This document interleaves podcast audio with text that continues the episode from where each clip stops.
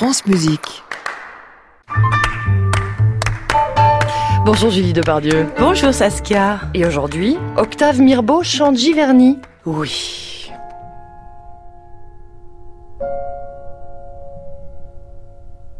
Ces paysages d'eau et de reflets sont devenus une obsession. C'est au-delà de mes forces de vieillard, et je veux cependant arriver à rendre ce que je ressens. Claude Monet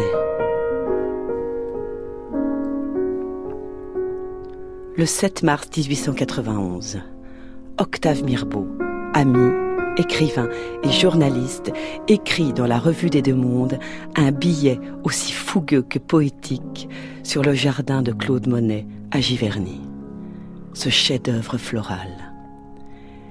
C'est là, dans cette perpétuelle fête des yeux, qu'habite Claude Monet. Et c'est bien le milieu qu'on imagine pour ce prodigieux peintre de la vie splendide de la couleur. Prodigieux poète des lumières attendries et des formes voilées.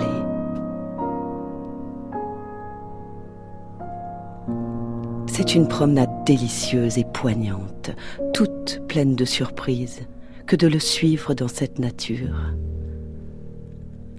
Le rêve est là à chaque pas, qui vous saisit et vous entraîne.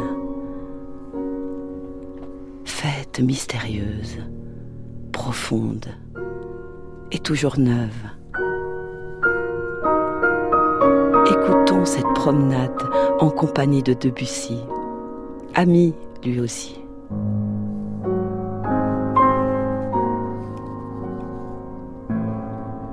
Une maison crépie de mortier rose au fond d'un jardin, toujours éblouissant de fleurs.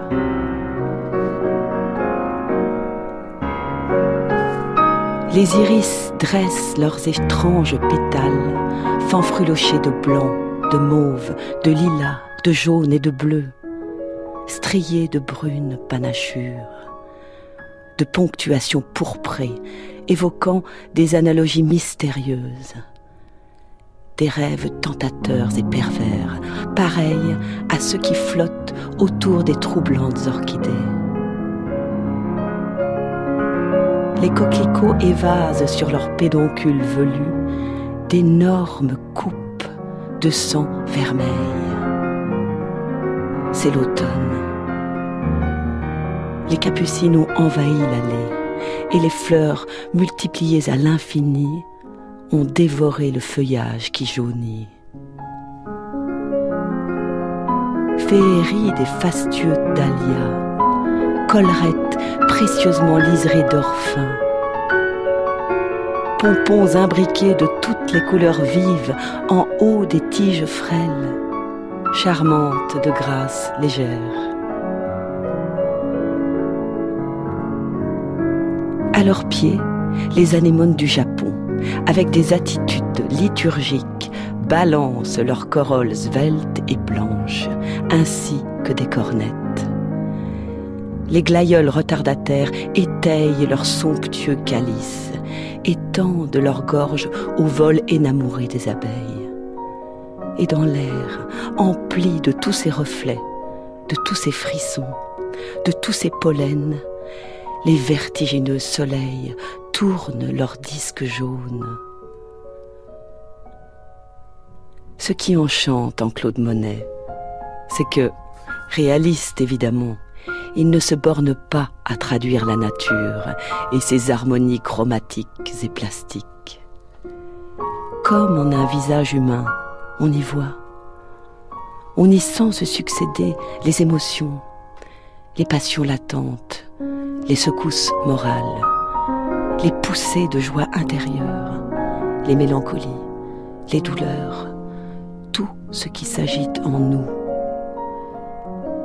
Les paysages de Claude Monet sont, pour ainsi dire, l'illumination des états de conscience de la planète, les formes suprasensibles de nos pensées.